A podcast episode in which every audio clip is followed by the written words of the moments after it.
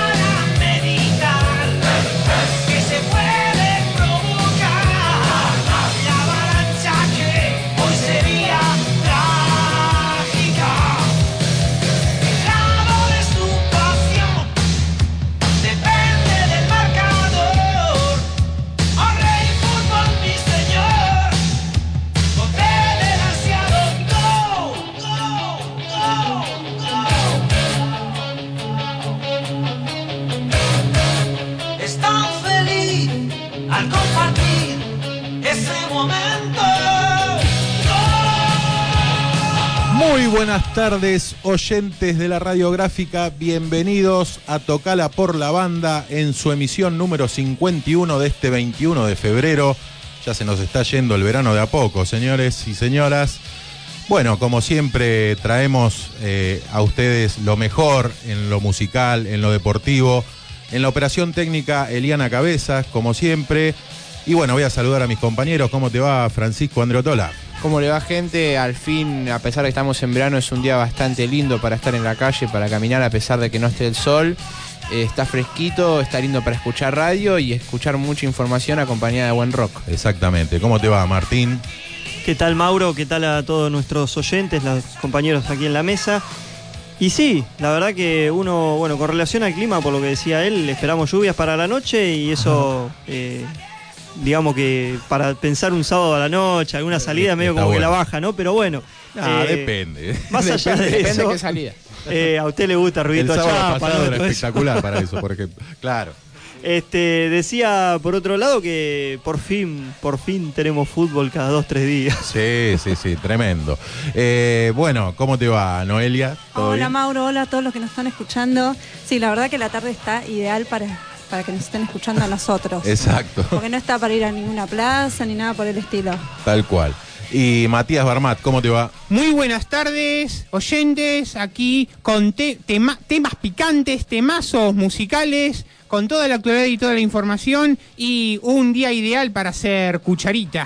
Exactamente. Literalmente. Bueno, como decía Martín, y bueno, vamos a hablar de un montón de cosas, ¿no? El fútbol eh, empezó tanto a nivel nacional como internacional. Hay de todo, señores. Vamos a hablar de la Copa Libertadores de América, cómo se está dando la primer fecha por grupos.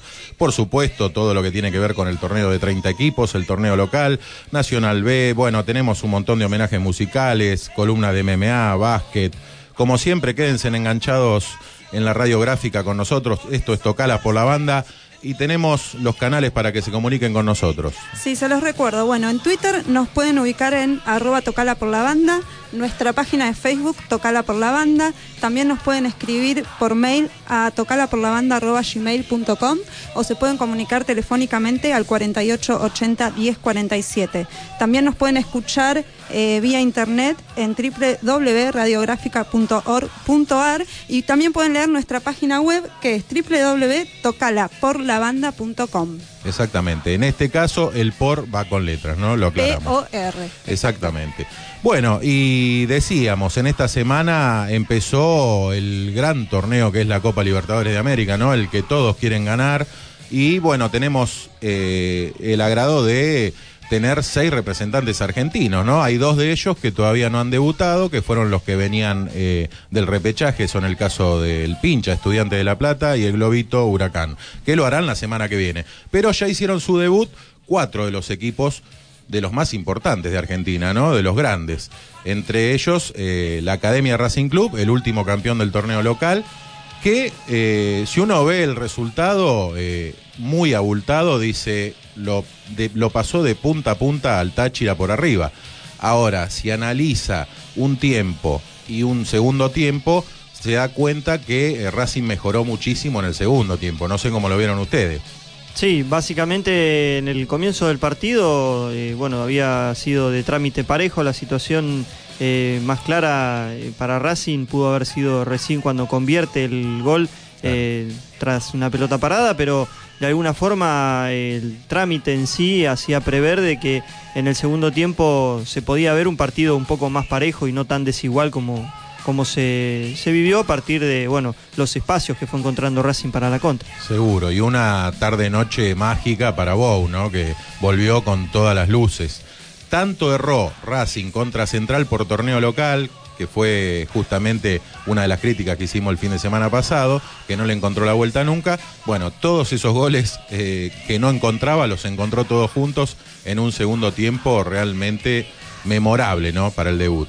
Sí, claramente cuando Bow y Milito están bien, aparentemente la academia le va bien. Sí, sí, sí, es, sin de, dudas. De hecho, Milito está ocupando un rol como si fuese de enganche, porque a pesar de tener 36 años, eh, aguanta la pelota perfectamente de espaldas y tiene- ya tiene como ojos en la parte de atrás de la cabeza porque se da vuelta y el toque para Bow o para los que pasen por las puntas siempre es al pie y siempre es el nexo coordinante entre lo que va a ser una situación de gol y el gol prácticamente. Exactamente. Por el grupo 6 también hubo otro partido, Mati. Efectivamente, Tigres de México le ganó 3 a 0 a Juan Aurich de local en Monterrey. Ajá, pero ¿con quién, con qué equipo argentino que está interesado en ese grupo? Sí, señores, River Plate que contra pronóstico perdió en la altura de Oruro contra San José por 2 a 0 con goles de Reyes y Orue faltando 10 minutos. Sí, es, fue un partido también para analizar, ¿no? Porque River hizo eh, las cosas, por lo menos durante gran parte del juego, eh, bastante bien, con un resultado. Por supuesto, le faltó meter un gol, ¿no? Que hubiese sido, yo creo que inlevantable para el equipo boliviano, eh, ya que eh, técnicamente el equipo de River Plate, el equipo del muñeco, lo supera ampliamente. Entendámonos una cosa para, para la audiencia. Oruro de local ha ganado en 15 de los últimos 17 partidos jugando en la altura, pero en el llano se nota que es un equipo débil. Pero analizando el partido eh, de la Copa Libertadores, aquí se da la situación en la cual San José juega mal y River juega peor. Entonces, uno simplemente el equipo boliviano puso amor propio, pero a River, que a todo esto hizo una buena planificación, no le salieron bien las cosas. Y eso es un tema eh, fundamental como para el muñeco Gallardo poder, poder, eh, corregir. en una situación o en un, digamos, campo de juego con las circunstancias de la altura y demás, tenés que elaborar muy bien la estrategia y ahorrar eh, lo que es cansancio, no correr de más. No es fácil. Lo, realmente es no que es fácil. en teoría River lo hizo, simplemente no le dio el cuero para aguantar los 90 minutos. Creo que la más cerca fue la del Piti Martínez. Después. La demora fue muy buena. ¿eh? No, Sí, River, es verdad, es River, verdad, la River, demora, me yo diciendo, para mí River jugó mejor que San José. El tema es que no tuvo puntería y San José aprovechó un error de Barovero y después ya River estaba caído eh, anímicamente en los últimos cinco minutos, no podía levantarse y el segundo gol fue el segundo gol fue cuando ya no faltaba nada y fue un gol de la altura. Dos, no, no, los dos son errores de Barovero. Sí, sí. El segundo me pareció que fue un tiro a 200 tiro kilómetros atajable. por hora, no sé, muy fuerte fue. Pero la pelota no vivoreó tanto como él hizo el gesto diciendo, eh, no, bueno, con, e- con ese movimiento del balón, como querés que la ¿Y agarre? Pero vos por qué? pensá- Justamente porque la pelota no dobla. Pero vos pensás que la pelota pasó por arriba de Mayada, que saltó altísimo en la barrera y cayó, no cayó ni arriba, cayó directamente ahí, como la pelota subió y cayó de repente, como le pega a Cristiano Ronaldo, podríamos decir. Sí, la técnica de la hoja seca, pero acá eso tiene que ver con una, con una cuestión de diferencia de presión del, de, de la- diferencia de presión atmosférica y, eh, digamos, el roce del aire con respecto al peso de la pelota. Eso ser. es. Puede ser. a Ahí, nuestro física. físico. Ahí no discuto. No discuto, la cuestión es que Barovero evidentemente no atinó a nada, ¿no? Se quedó plantado. Igual- a ver, gusto. hay un error de concepto, digo, más allá de ustedes, si ven una situación como él plantea eh, con relación a lo que es la influencia de la altura sobre el balón. Eh, el arquero tiene que seguir la jugada hasta que la pelota se va. Si él piensa que la pelota se eleva y sale por arriba del travesaño, tiene que seguir con la trayectoria. Sí, no es lo que Porque después te yo. pasan estas cosas. Sí, Seguro. comprendo, pero vos pensás que no es que fue un tirito de espacio, fue un tiro muy fuerte y él cuando... Puso tres hombres en la barrera. pero No el tiro libre puedes- no era de cerca. Está bien, pero no me Más puede de decir 30 metros era el tiro libre. que no vio venir la pelota. Sí, la, la vio venir, pero cuando vos también te ¿Por qué no pensás que es un humano, no es un, No, no, un está, robot. está perfecto. Y yo tampoco soy arquero. dio un paso al costado derecho atrás de la barrera y ya cuando das un paso atrás de la barrera y la pelota viene a tanta velocidad no podés recuperarte. Tenés el pie más hábil del que es el derecho, no, no puede tirarse con el izquierdo llegando hasta el otro palo que está más de medio arco. Te lo digo yo porque soy arquero. No, está bárbaro. La pelota le pasó para mi gusto, le pasó cerca, no le pasó lejos. Pero bueno, ya está, es un tema. no, son temas. El primer gol coincido que fue plenamente culpa de él, porque de hecho, si él no la tocaba, la pelota pasaba de largo. No era gol ni de casualidad. Y River hizo las cosas bien, pudo, pudo haber marcado la diferencia con el Piti Martínez, que jugó muy bien. Poncio también está jugando cada vez mejor. Y para mí no se le complica. Eran, River fue a buscar un punto a San José, es decir, perdió un punto River, porque tres no iba a buscar, Sí. perdió uno solo. Y lo que tiene que hacer es sacar sí o sí tres triunfos local. Pier- No, no, porque River iba a buscar uno. River no fue a ganar prácticamente. River con el punto hasta los Ahí 80 minutos diciendo- estaba, Diciendo, River estaba hecho. ido a ganar, pero bueno. Pero hasta los 80 minutos estaba hecho Ah, River a el partir punto. de ahí, a partir de ahí, es verdad. Esos Ahí 80 pierde. minutos River, de hecho, si River antes antes de, de que se juegue el partido decías un empate para River no estaba bien, ¿qué equipo va a jugar a la No, altura? está perfecto. Claramente Salen a ganar. Creo que lo más doloroso de todo es justamente que faltando 10, eh, más allá de que te hayan hecho dos, bueno, te pierdas ese. Igual recordemos que está. Juan, Aurich, Juan Aurich, que es un equipo bastante débil. El, el que compite es Tigres, que tiene figuras como Rafael Sobis, Guerrón, tiene a Pizarro, el que jugaba en Lanús, tiene al arquero de Patón Guzmán. a Patón Guzmán. Tiene buenos jugadores y muy buenos, eh, muy, muy buenos eh, Guerrón y, el, y creo que se llama Reynoso, el de la otra punta, juega muy bien abiertos. ¿Cómo es Monterrey? Eh, En, digamos en relieve, digo, hay altura también. no, algo no, eso, no, Es eh, cerca de la frontera norteamericana. A menos de 100 kilómetros de la frontera norteamericana. Eh, sí, es, es- es clima de meseta. Lo que más puede desgastar a River es el trayecto. Sí, es lo que hablábamos, ¿no? El- es Es un al grupo. norte de México. Es un grupo a nombres fácil dentro de lo previsto, pero con Sí. mucho viaje también. ¿no? No sé si tan fácil. A ver, yo es- bueno, considero ahora que... que- ya pasó un partido parece que no es tan No, fácil. no, no, pero digo, considero que tiene la chance muy concreta de sacar nueve puntos Sí. como local. Eh, y eso darle cierto margen de poder arañar algún punto de visitante. Sobre todo porque Aurich juega en Perú, pero no, Sí. no es. no, no hay, eh, no, no hay altura en claro, donde juega no, Aurich. digo eh, el tema de que no es un equipo fuerte. Aurich. No, No, muy- no, mostró muchísimas debilidades contra. Perdió 3 a 0, sí. Sí, Fácil muy- para el Tigres. Eh, hablando de los que acompañan los grupos, tenemos que decir obviamente que en el grupo de Racing, eh, Guaraní empató 2 a 2. 2 a 2 con Sporting Cristal, ¿no? Claro, En Bueno. Asunción, eh, en el defensor del Chaco. que vale destacar en este caso que Sporting Cristal ganaba por 2 a 0 y se lo empataron Claro. casi en los últimos minutos eh, con un gol, por ejemplo, del ex Racing Santander. también, Javier Santander. Qué casualidad. Este, así que bueno, ahora se van a ver las caras nuevamente en el cilindro y quién te dice, ¿no? Si Es lo que no se toma revancha el, el guaraní. Es lo que tiene para mí la Copa Libertadores que lo hace el torneo más lindo de ver del mundo porque cualquiera le puede ganar a cualquiera tranquilamente. River es campeón argentino, campeón de la Sudamericana, campeón de la Recopa Sudamericana y pierde contra San José, que es Bueno, un equipo de Bolivia que ni entró como campeón Seguro. de Bolivia. Fíjate vos, bueno, El dato, sí, que Juan Aurich es de Chiclayo, del centro norte de Perú, en la costa. Claro. Eh, y por ejemplo, el otro día de Strongest comparaban el presupuesto de Strongest que le ganó 3 a 1 a Al Inter, al Inter y creo que tres jugadores del Inter pagaban todo el sueldo de los 11 jugadores de Strongest. Increíble. Entre Alessandro, eh, Nilmar y uno más pagaban todo el sueldo de los 11 jugadores de Strongest. Fíjate la diferencia, le ganó 3 a 1 y le puede haber ganado por más goles. Claro, pero nos adelantamos, claro, nos adelantamos porque, bueno, River jugó el mismo día que San Lorenzo, que lo vamos a dejar ahora para el final, porque el mismo día que jugó Racing, también jugó Boca Juniors, ¿no? Contra un equipo, No, al día siguiente. Eh, perdón, al día siguiente, eh, jugó Boca Juniors contra el equipo chileno palestino, ¿no? Que, del cual yo muchos datos realmente no tenía.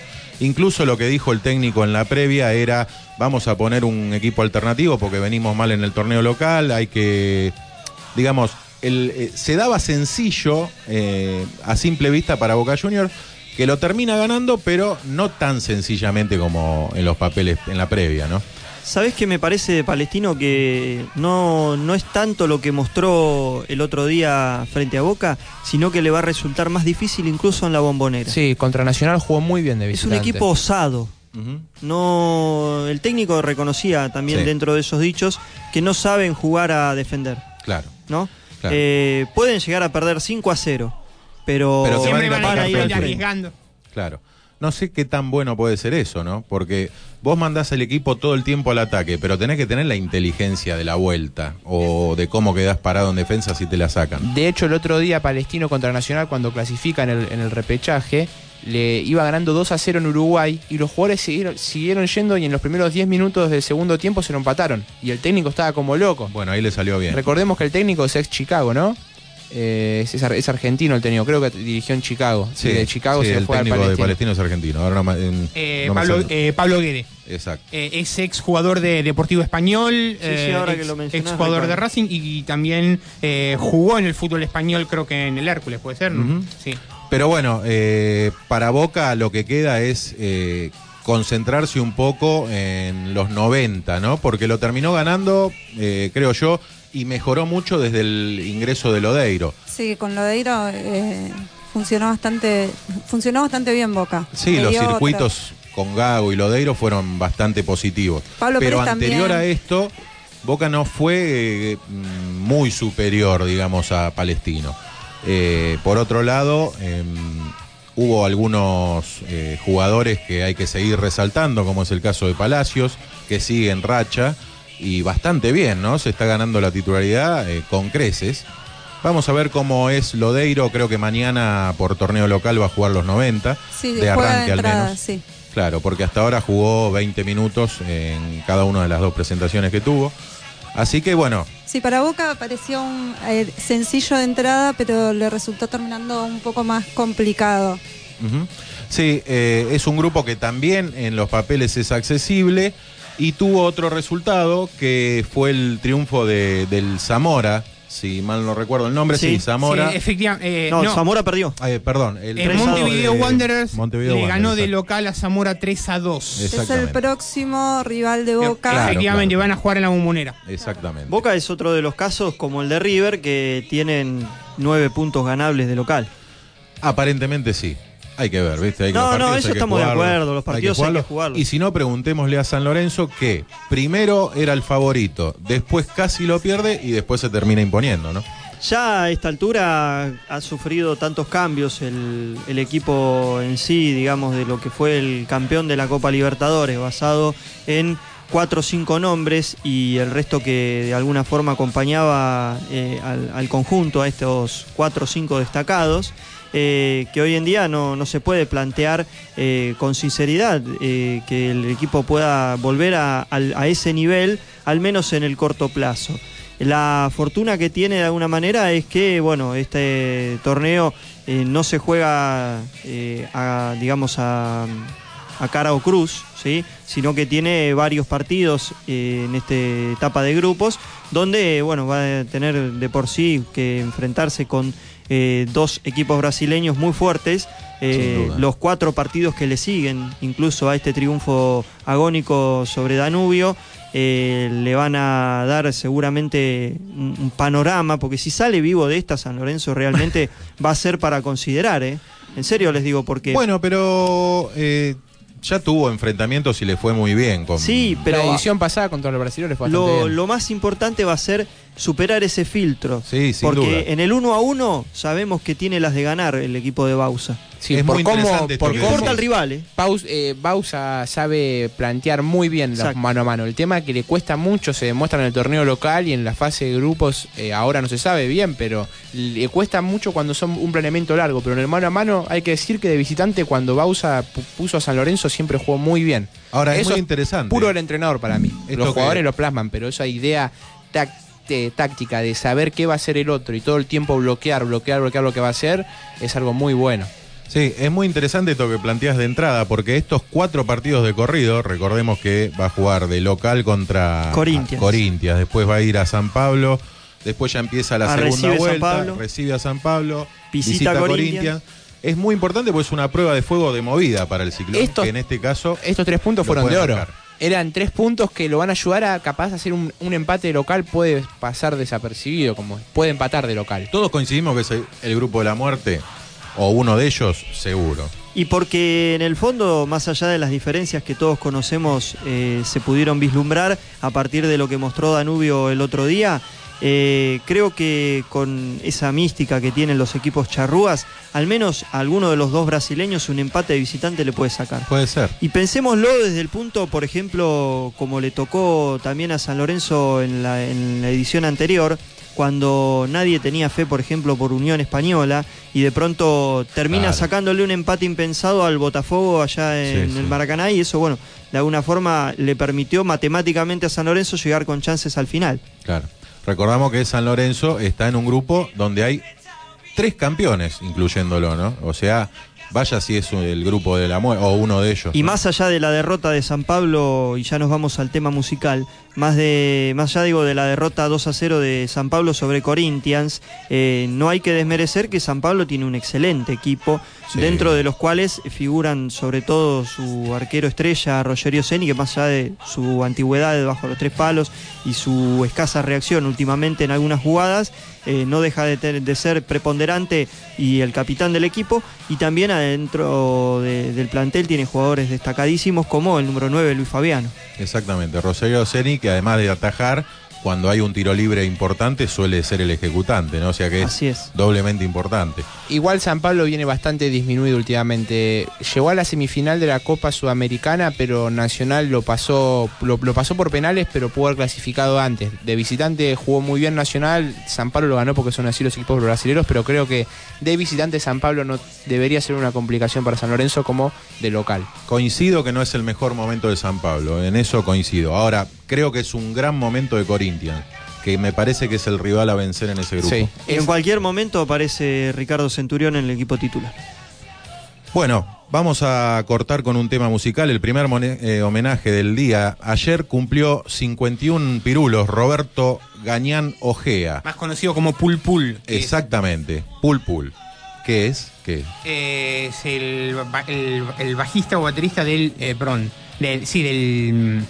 ah, De la banda de española Escape. de- usted- yo le voy a decir una cosa, déjeme decirlo a mí, que lo Dígalo diciendo. usted. Tengo, tengo todo acá. quería hacer acordar a usted. me quiere este, reemplazar ya este, No, no, rápidamente no, no, la, no, no, la efeméride. Bueno, le quiere boicotear Le- el lugar. como, como decía acá mi compañero Pul Pul, le dice, no es conocido popularmente con ese apodo, vocalista y segunda guitarra del grupo español Escape. Este grupo hace una mezcla de punk y ska, ¿no? Un ska combativo. El punk lo toma este, de lo que era la Polla Record, que escuchaba mucho este guitarrista, y del ska combativo escuchaba mucho Cortatu, ¿no? De ahí se nutre y forma Escape. Así que escuchamos y homenajamos a Pul Pul. Suena ¿Quiénes sois?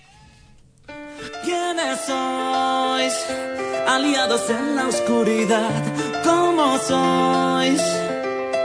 Respiráis, quiero ver si en vuestros ojos hay humanidad. Mostraros ya, salid de ahí, os haremos sucumbir. Mil verdades, sanguinarios grupos de poder, el mundo está a sus pies. Lobbies men, mensajeros para corromper, gobernarán, dominarán, sin que puedas rechistar. El mundo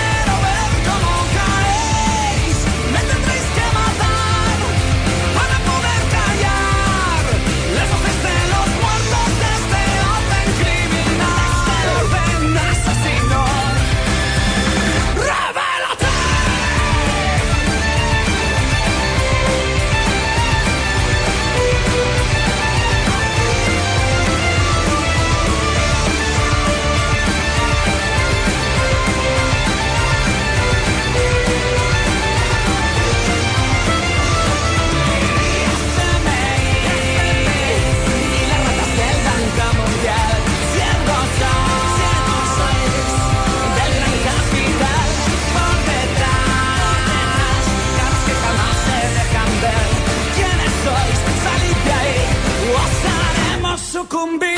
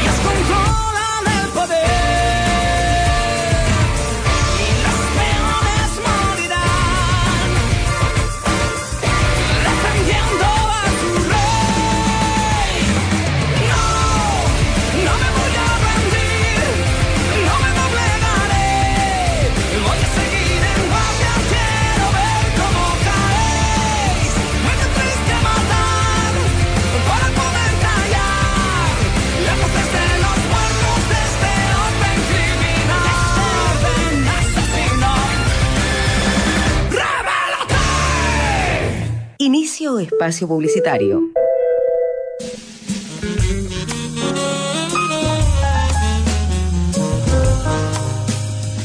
Para escuchar buena música. Radiográfica FM 89.3 Recuperando el aire.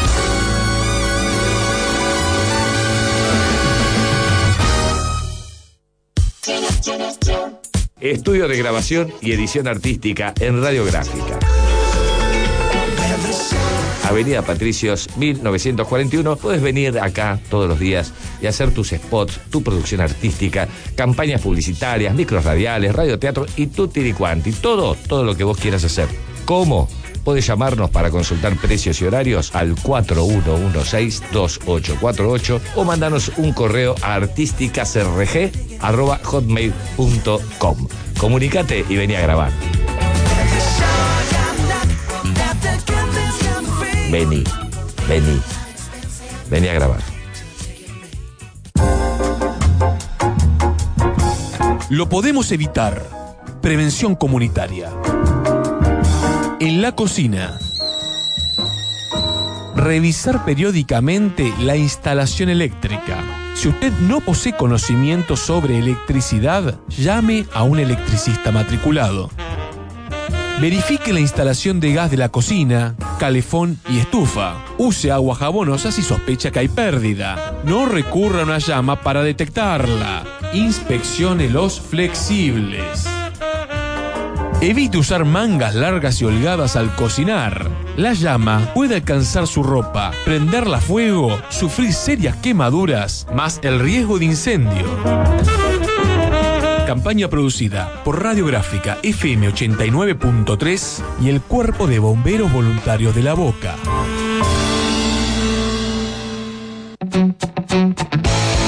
Papelería comercial e institucional, material publicitario, impresos de seguridad, diarios y revistas, encuadernaciones, envases flexibles. En la red gráfica te ofrecemos soluciones integrales. Comunicate al 4331-5650 www.redgraficacop.com.ar Red Gráfica. Unimos procesos. Multiplicamos servicios.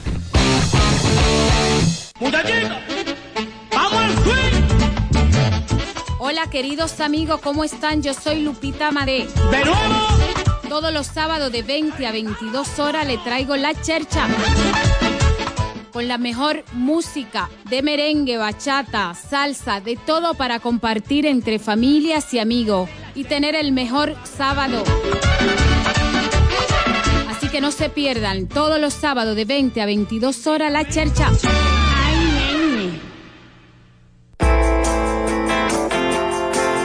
PPR Producciones presenta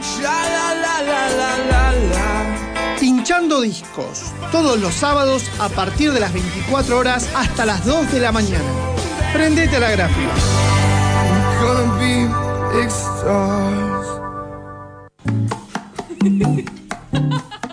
En la gráfica te hablamos en humor. Radiográfica, el lenguaje popular de la radio.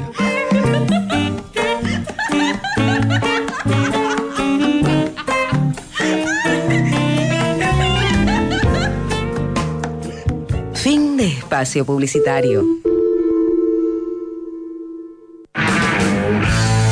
www.lasrecetasdelchef.net Más de 2.000 recetas de cocina con ilustraciones, más de 30 secciones con toda la variedad en comidas y bebidas. 7 años en el mercado de Internet. www.lasrecetasdelchef.net Un sitio con deliciosas propuestas culinarias, trucos, datos de nutrición y más. www.lasrecetasdelchef.net Visítanos.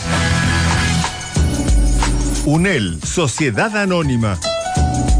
Venta por mayor y menor de uniformes para empresas de seguridad, distribuidor de accesorios y fabricante de indumentarias de primera línea. Envíos a todo el país. Para cualquier consulta, no dude en llamarnos 4982-9770 o 4982-9216 o visítenos Don Bosco 3834 Ciudad de Buenos Aires. UNEL, uniformes para empresas de seguridad. Más de 20 años al servicio de nuestros clientes. Recuerde, las mejores prendas para su empresa las encontrará en UNEL. Calidad sin fronteras. 4982-9770 o 4982-9216.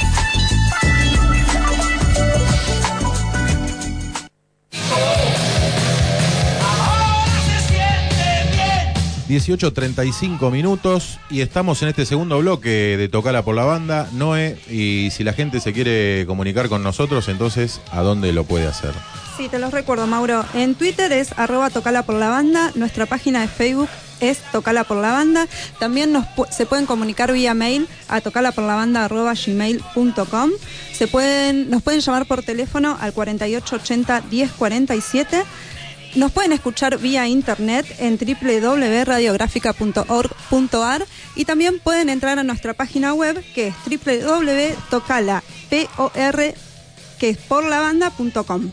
Exactamente. Pero para terminar lo de la Copa Libertadores, tenemos que decir que esta semana juegan los dos representantes de Argentina que no, no lo han hecho todavía, además de, repi- de repetir Racing y, y Boca, ¿no? Te corrijo, ya lo hicieron. Sí, ya lo hicieron por repechaje, es ¿verdad? Claro, pertenece a la Copa Libertadores. Claro, la ese es un grupo. tema. Es- es- es a la primera fase, como dicen algunos, es verdad, ya están jugando Debut Copa en la Libertadores. fase. Exactamente. Y En la cabe de destacar que hay jugadores que ya tienen dos o tres goles de estos que estamos hablando. El caso de Sí, Sábato ya tiene dos claro. goles en la tabla. O sea, Eh, le cuenta, le cuenta. Absolutamente. Ah, perfecto. Tanto eso como las asistencias, que es otro de Claro. los temas que siempre O se contabiliza. tarjetas o lo Las que sea. tarjetas también. Bueno, Huracán versus Mineros el martes a las Mineros 19 de horas. Eh, Mineros de Guayana, exactamente. Va a el grupo su de. Huracán bastante accesible para mí, ¿eh? A ver. Sí, estuve viendo. ¿A de excepción de Cruzeiro? Sí, eh, Huracán le puede haber tocado mucho peor. Cruzeiro, un equipo brasileño que hace muchos años que no figura en, lo- en los top, ¿no? De, en Libertadores hablando. Viene Por pasando. lo menos la última Libertadores. La última, no vez recuerdo. Sí, con San Lorenzo. En octavos, La última vez lo fletaron ustedes. Pero en- ¿cuánto cuartos, hace, octavos. Después podemos chequear en algún lado de cuánto hace que Cruzeiro no sale campeón de la Copa Libertadores. Mucho. Mm, Los sí. últimos años fueron como reinados de San Pablo, Corinthians. Por ahí me equivoco, pero. Corinthians y Mineiro, recuerdo. Y Mineiro. Claro, Mineiro, más que nada. Ronaldinho, ¿no? Eh, Mineiro más que nada. Mineiro igual ahora está bastante bajo. Eh, Últimamente ya no es el mismo Mineiro de antes. Pero igual la hegemonía brasilera siempre va a seguir porque el poderío económico está ahí. Es la verdad, ¿no? Donde hay plata y buenos jugadores.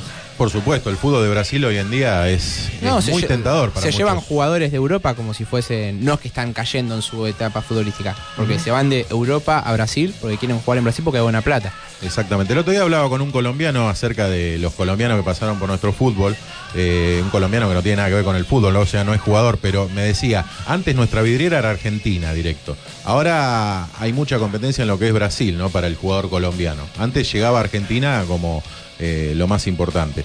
Pero bueno, ese mismo martes va a jugar por segunda vez en este torneo, en la fase de grupos Racing versus Guaraní, ¿no? A las 21 a 15. Eh, un uruguayo es el árbitro, el señor Andrés Cuña. Estudiante va a hacer su debut frente al Barcelona de Guayaquil de local el miércoles. Disculpame, pero antes quería Sí. cerrar un poquito con el tema de Huracán porque también está jugando Huracán en esos Sí, momentos. es verdad. Eh, van 30 minutos del segundo tiempo y todavía gana con aquel gol de los 38 del primero, anotado por eh, el goleador del equipo eh, albirrojo, Guanchope Ávila. Sí, un regalo de Andrada eh, en el borde del área. Un huracán que en el primer partido con Unión fue un desastre, pero bueno, ahora se está recuperando. Perdóname, después antes de terminar el programa quisiera hacer mención eh, con relación a los jugadores que está siguiendo eh, el Tata Martino y dentro de los cuales para el los Juegos Olímpicos se encuentra el arquerito Andrada. Perfecto. Eh, el señor Ramos, de T de Nueva Chicago, estuvo hoy en el programa de Feos, Sucios y Malas. Eh, fue una muy buena nota y ya que estábamos hablando del tema huracán, lo último que comento es porque, bueno, Montenegro, en definitiva, llegó al, al- al conjunto de Parque Patricios.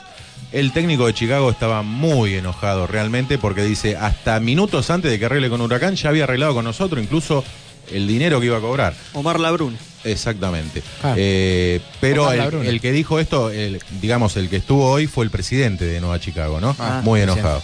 Eh, Eh, Mauro, para cerrar, sí. que quería saber cuándo fue la última Copa Libertadores que ganó el Cruzeiro, fue en 1997. Mirá. Bueno, y en el pasaron 2009 bastante. salió subcampeón. Sí, contra Sí. estudiantes. El, Ah, esa me la había olvidado, es verdad.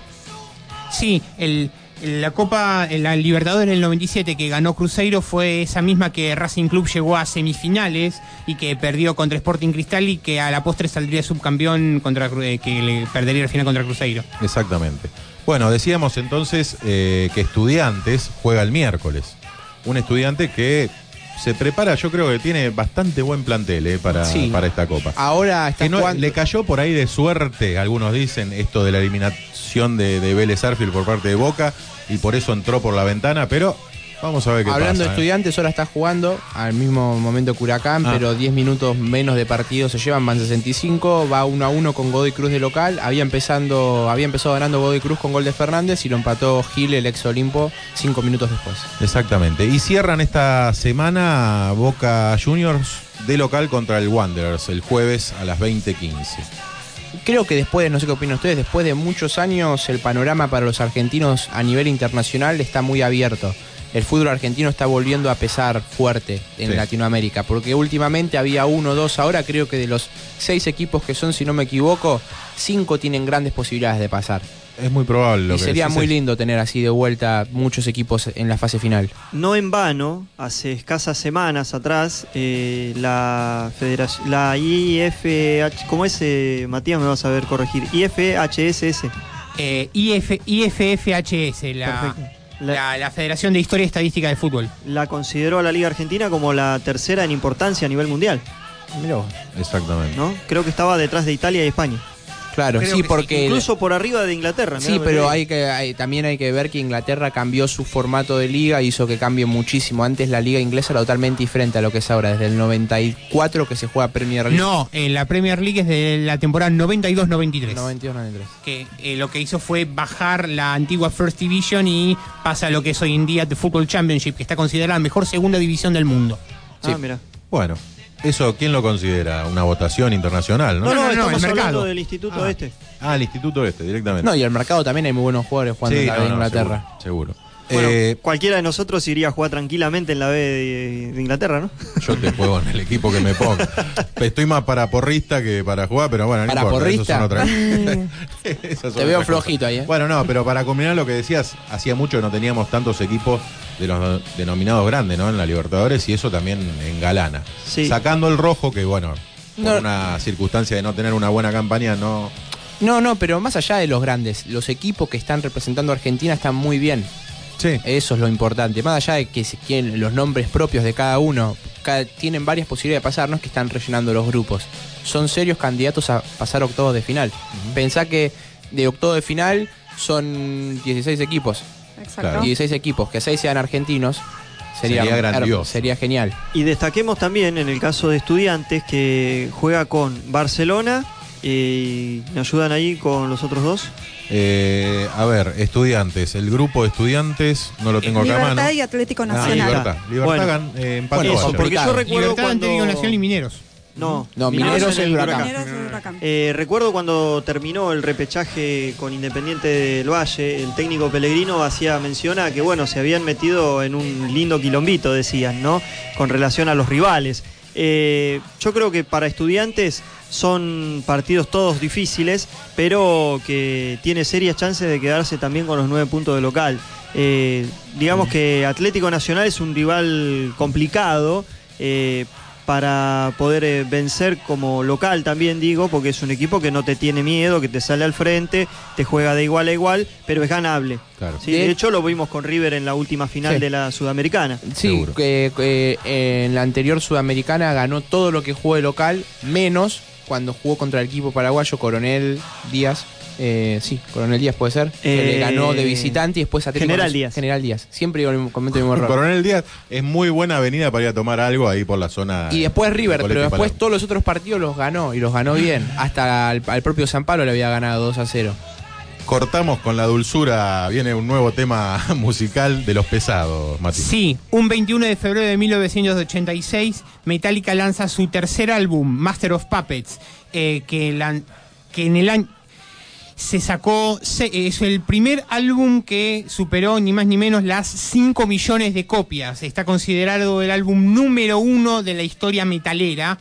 Y nada, pues una de las canciones que vamos a presentar es Damage Incorporated, Daño Sociedad Anónima. Este tema eh, habla precisamente sobre eh, la violencia y sobre la, el maltrato y es, es, una, es la única canción del tema que tiene, digamos, un lenguaje explícito. Eh, con ustedes tenemos Damage Incorporated.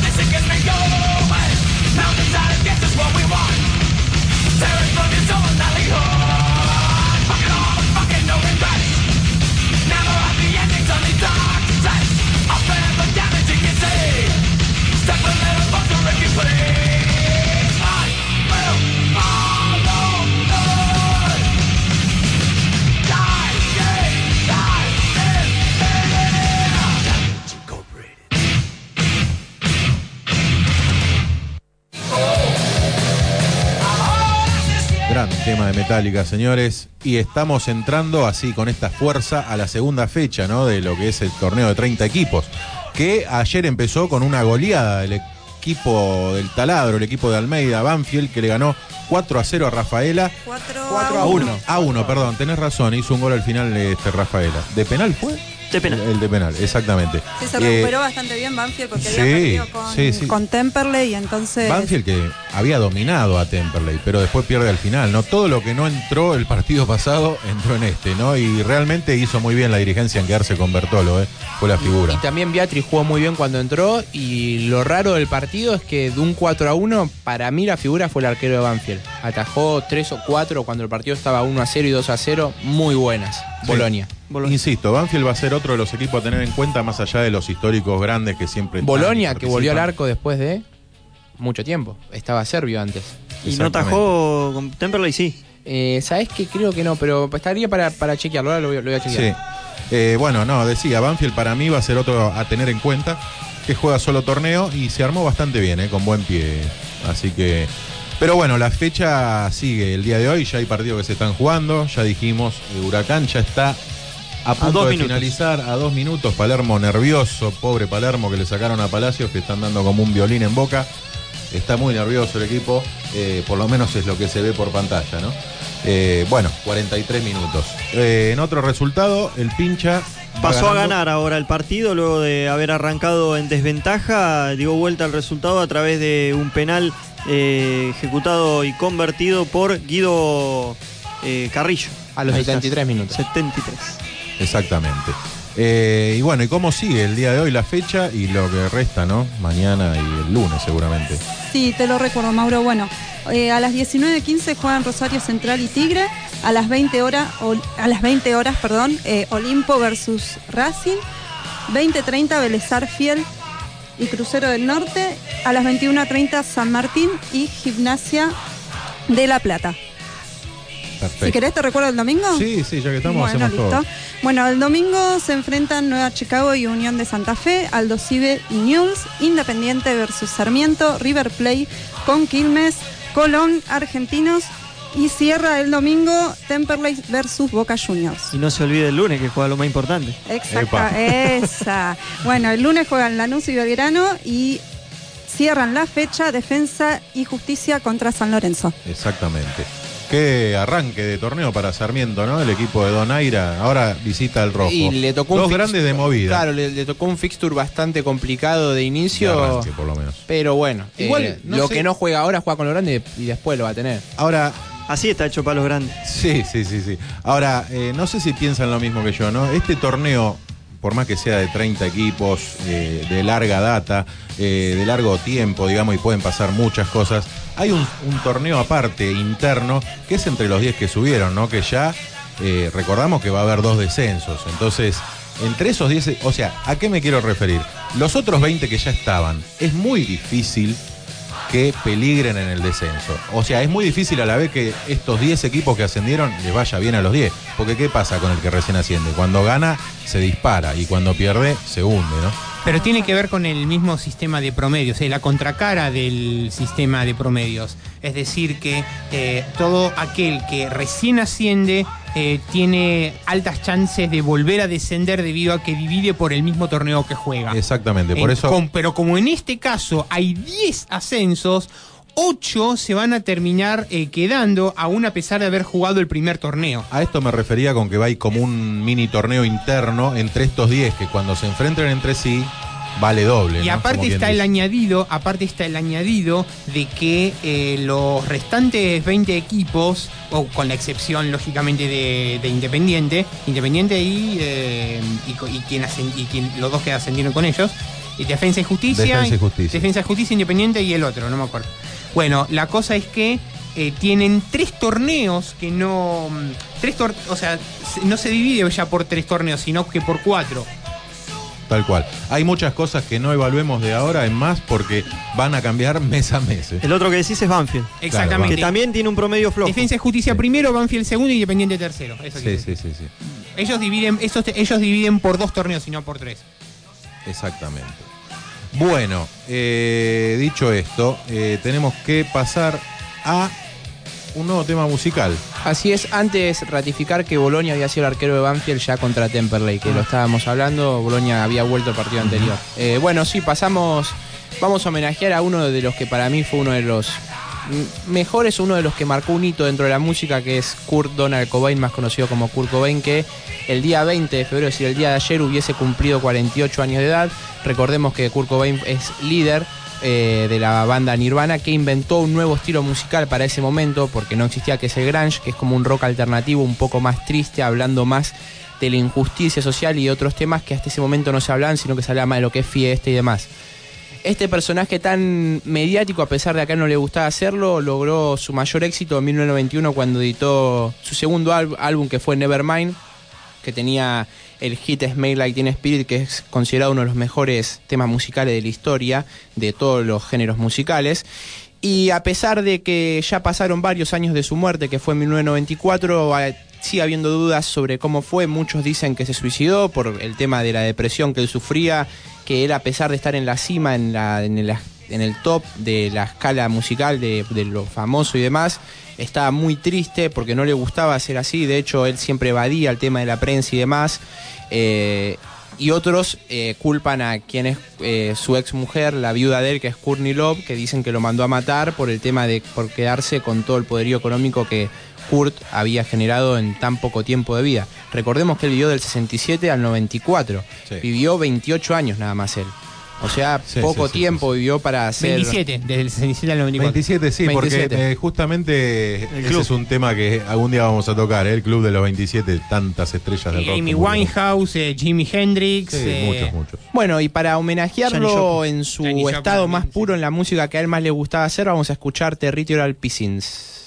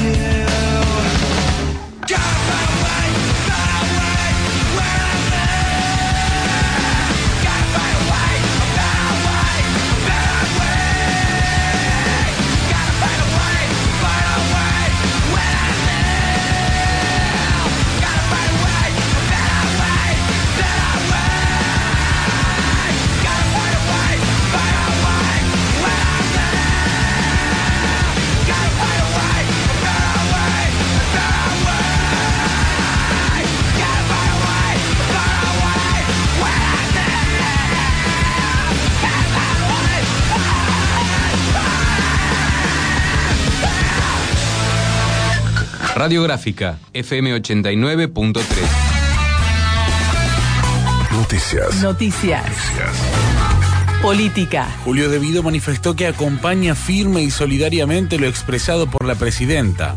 El ministro de Planificación Federal, a través de un comunicado de prensa, destacó que tanto él como su equipo comparten firme y solidariamente los señalamientos de la mandataria sobre la marcha organizada por un grupo de fiscales el pasado miércoles 18 de febrero.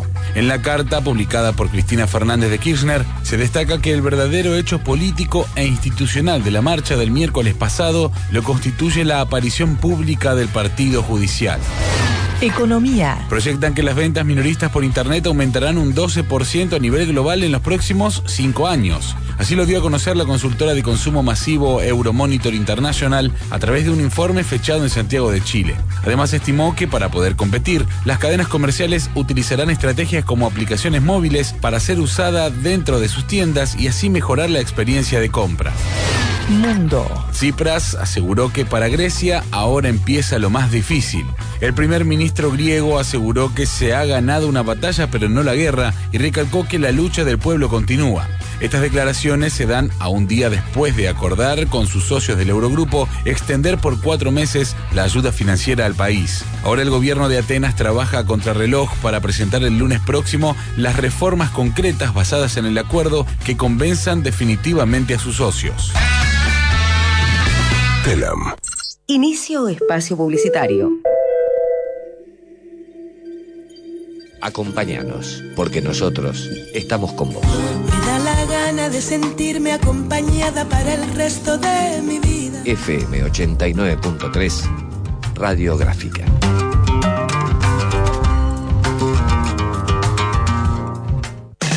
Tenés que hacer un regalo, quedar bien con un amigo, hacer algo original. Venite al Hospital Borda, de lunes a viernes de 8 a 12. Los pacientes están realizando muy lindos trabajos en terapia. Venite, te esperamos de lunes a viernes de 8 a 12 en el servicio 18 del pabellón central.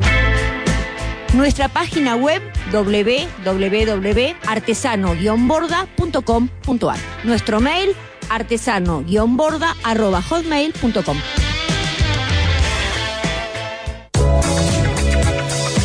Si tenés un comercio, anuncia en Radiográfica.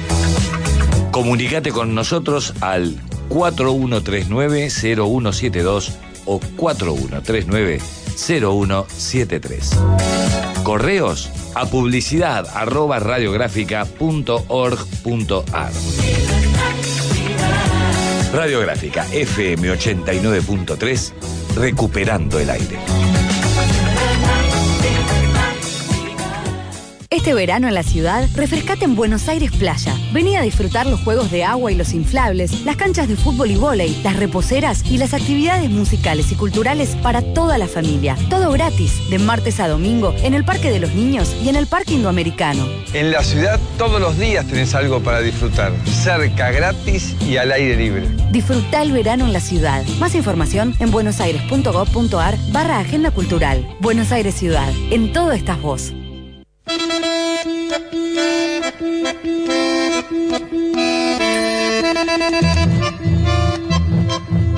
Para escuchar buena música,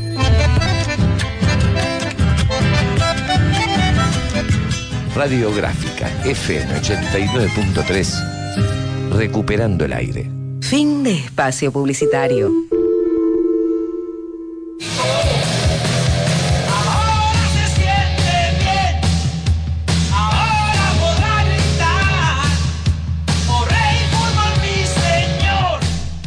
Comenzamos con este tercer bloque de Tocala por la banda. Son las 19.03, casi 4 minutos y se viene la columna de básquet a través de World Hoopstats, eh, auspiciado por World Hoopstats y bueno, en la voz de Matías Barmat, como siempre. Muchísimas gracias. Aquí estamos con toda la actualidad del básquetbol nacional e internacional. Pues bien, eh, en un partido discreto, Gimnasia Índalo le ganó a Sionista de Paraná 65 a 48 en, en una nueva jornada de la segunda fase de la Liga Nacional. En el ganador se destacó Federico Aguirre con 13 puntos, mientras que idéntica cantidad metió Juan Pablo Cantero para Sionista. Olímpico le ganó por paliza de local en la banda A ciclista de Junín por 104 a 87. Juan Brusino fue el goleador del encuentro con 29 puntos, en tanto que en la visita Jonathan Maldonado anotó 27. Entre tanto, Atenas le ganó en Córdoba 87-74 a Argentino de Junín y ya consiguió su cuarta victoria al hilo. Y ojo al dato porque Bruno Lava que acaba de conseguir su eh, partido jugado número 800 que lo sitúa décimo de todos los tiempos en la Liga Nacional. Ya declaró Bruno que es su última temporada, ya la vigésima en activo. Eh, Con 34, 34 puntos de Nicolás Romano, 30 de Griffin y 23 de Ruiz. eh, bueno, entre ellos tres consiguieron eh, casi todos los puntos de Lanús, eh, que le ganó a Boca en la bombonerita por 102 a 97. Esto fue el pasado jueves. Infartante juego que terminó en suplementario. Además ganaron, bueno, ganaron Obras Sanitarias y La Unión. Una pregunta. Sí. Porque es eh, muy concurrente el tema de la gente que sigue a Boca en básquet también. ¿Cómo Sí, está es. jugando Boca últimamente? Boca está teniendo un buen desempeño en Liga Nacional, pero había arrancado en la temporada con cinco derrotas al hilo. Eh, se recuperó bastante y en este momento se está 15 victorias y 18 derrotas, sexto de conferencia. Recordamos que en la que a playoff clasifican literalmente los 18 equipos. Jugando, sí, sí, sí, 18. ¿Cuál, cuál es el, el motivo de, de toda la etapa previa? Porque acá, acá tiene que ver todo en el contexto de que hace dos años se decidió eh, eliminar los descensos. Ent- eh, tradicionalmente la Liga Nacional se disputaba con 16 equipos y en esta temporada van a ser 18 y en la que viene 20. Ah, Pero acá tenía que ver con una cuestión de mejora de la competencia. De hecho, se incrementó eh, la cantidad de partidos de liga regular de 44 a 52 también por motivos de televisación. no hay chance de que manden un grondonazo con 30 equipos, ¿no? Mm, es- lo hubo en, el- en menor medida. Lo hubo en Ah. menor medida. De hecho, ya. ¿20 es mucho ya? Eh, en realidad tiene que ver con la carga de partidos, porque acá tiene que ver con que a la liga regular que antes se jugaba viernes y domingos, ahora hay un sistema de giras donde se enlazan dos o tres partidos de local, dos o tres partidos de visitante para ahorrar costos.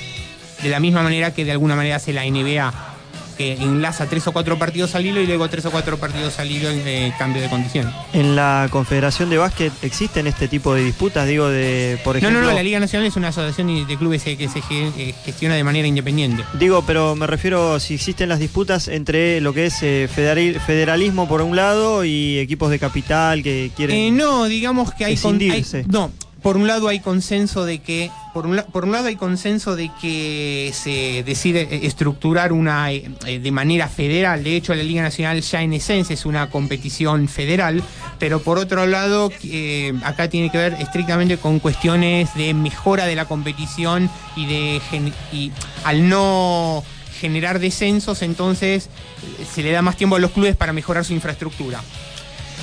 Como seguía diciendo, uno de los extranjeros con mejores antecedentes que llegó para esta temporada en la Unión de Formosa, el estadounidense Mario West, que tiene antecedentes en la NBA, 162 partidos entre Atlanta y New Jersey, se rompió el tendón de Aquiles izquierdo en el partido que su equipo le ganó a Bahía, a Bahía Basket por 93 a 67.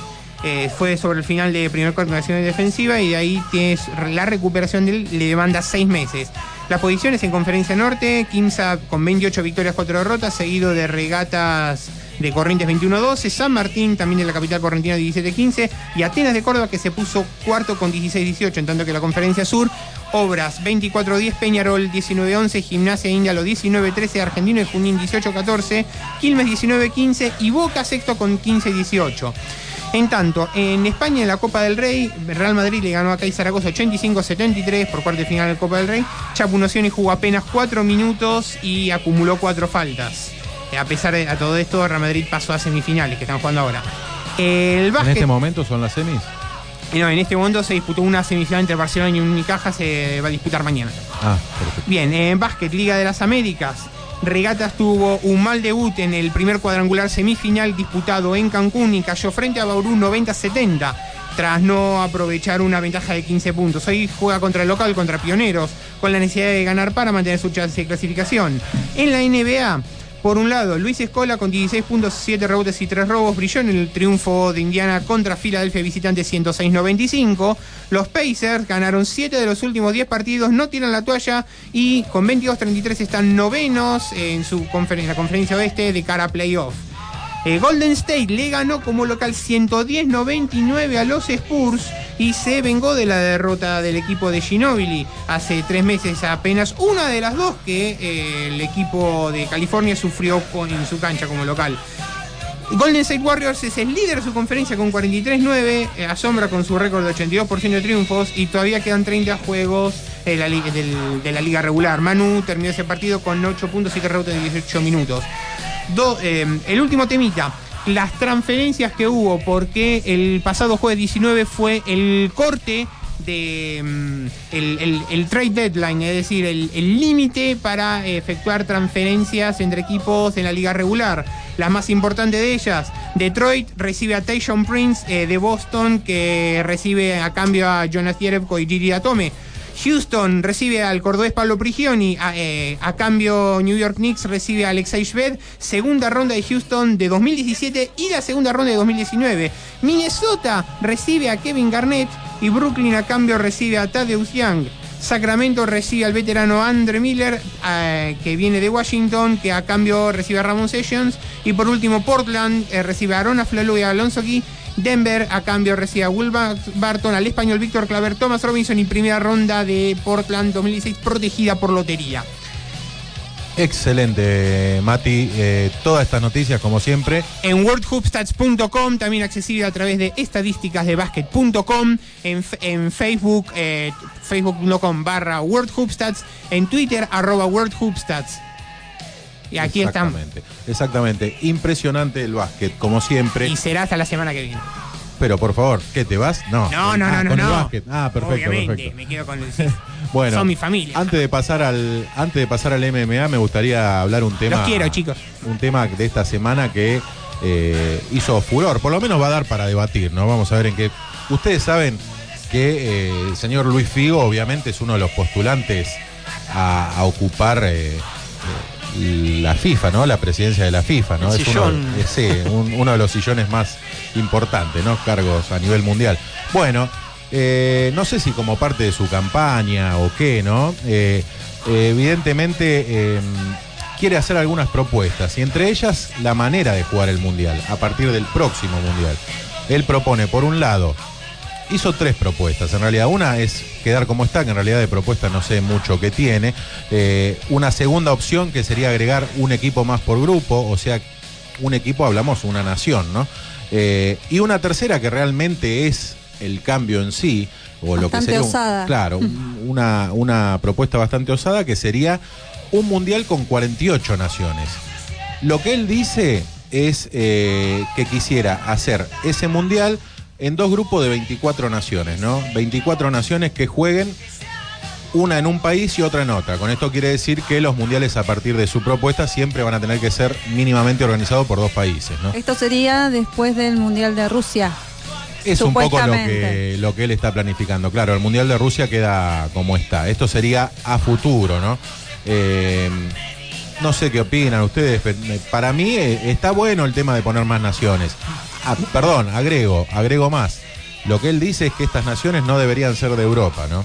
O sea, las agregadas. Ni Europa ni Sudamérica. Exactamente. Esto es... Es un intento para mí de buscar votos de los países que están en la FIFA que no pueden clasificar al Mundial o tienen muy pocas chances de clasificar al Mundial, sea los de África, los de Oce- Oceanía, tipo Nueva Zelanda, países que son fuertes en muchos aspectos menos en el fútbol y busca para mí votos por ahí, porque Nueva Zelanda sabe que está casi liquidado, no casi es muy poco muy poco probable que clasifique con Australia por delante y de hecho Australia ya pasó para el tema de, de la- Asia. de la- de Asia. O sea, fíjate ya el nivel que hay entre, entre lo que es Oceanía y lo que es Australia en sí. Sí, hay muchas naciones en África, en, en Asia, que bueno, si sale adelante este, este plan, por supuesto. Porque yo creo que igual no sumaría competencia, porque las otras naciones, como decía Fran, eh, son mucho más débiles. Recordemos, al- recordemos algo a la audiencia. Australia, para, a partir del Mundial de Sudáfrica 2010, está jugando las eliminatorias asiáticas.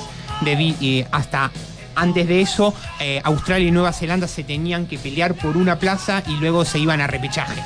Claro, sí, y lo que yo quiero agregar es que no, no sé si no aportarían competencia. Lo que sí y es una es un intento de él de conseguir votos. Porque recordemos que Irán con nada, Argentina estuvo a un minuto de sacarle dos puntos. O sea, Sí, un rival frágil, se te ponen cinco defensores, cinco mediocampistas y hay que meterle un gol. La presión de un mundial siempre te lleva en contra. Es complicado. Lo que sí agregaría sería un mundial que tendría en vez de dos meses prácticamente, dos meses y medio. En una de las opciones. Y en la otra no sé cuánto. Sería un mundial larguísimo. Sería como jugar una, una Copa Libertadores prácticamente. Hay que ver eh, dentro del plan de Figo, que obviamente no está expuesto en este, en este pequeña noticia que ha salido al respecto, cómo será el tema de las eliminatorias y demás, ¿no? En qué se modificaría.